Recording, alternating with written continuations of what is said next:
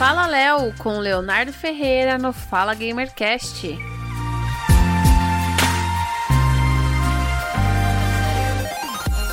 Sejam todos bem-vindos a mais um Fala Léo aqui no Fala Gamercast. Mas, gente, tudo bem? Eu sou o Léo, olha só. Vamos lá para a notícia do dia, da semana. Vamos ver o que, que nós temos de videogame para falar hoje. Galera do Playstation, vocês podem ficar tranquilo, porque aparentemente a Sony quer mais estúdios do seu lado, o que é a coisa mais óbvia do mundo, né? Porque a matéria, a matéria do meu Playstation diz o seguinte o CEO da CEE, Jim Rain, confirmou que a Sony planeja continuar comprando ainda mais estúdios no futuro. Do ano passado para cá, a gigante japonesa já adquiriu oito desenvolvedoras: Heavy Studio, a Bang, a o Bang, sei lá, Valkyrie Entertainment, Team Abs Asobi, eu nunca ouvi falar dessa, Bluepoint Games, Fire Sprite, Nix Software e House House Mark assim que se fala. A confirmação de Rain veio através da gravação do podcast oficial do PlayStation.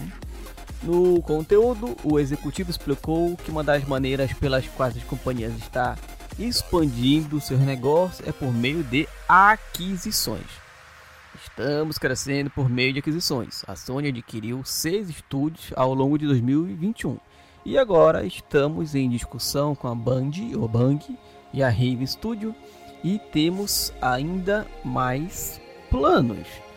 Questionado sobre a ausência do lançamento de, no Day One do novo PS Plus, Rain argumenta que a Sony quer continuar produzindo jogos maiores, melhores e com narrativas cada vez mais robustas.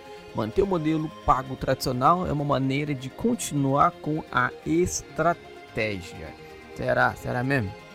Colocar esses jogos em serviço de assinatura imediatamente após o lançamento, isso quebraria um ciclo virtuoso e não poderíamos investir na maneira que podemos atualmente.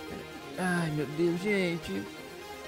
Ô sonista, vocês realmente precisam de uma notícia boa, né, gente? Mas tá difícil trazer para vocês. Vamos manter a abordagem que temos, a abordagem que nos serviu bem ao longo de muitos anos.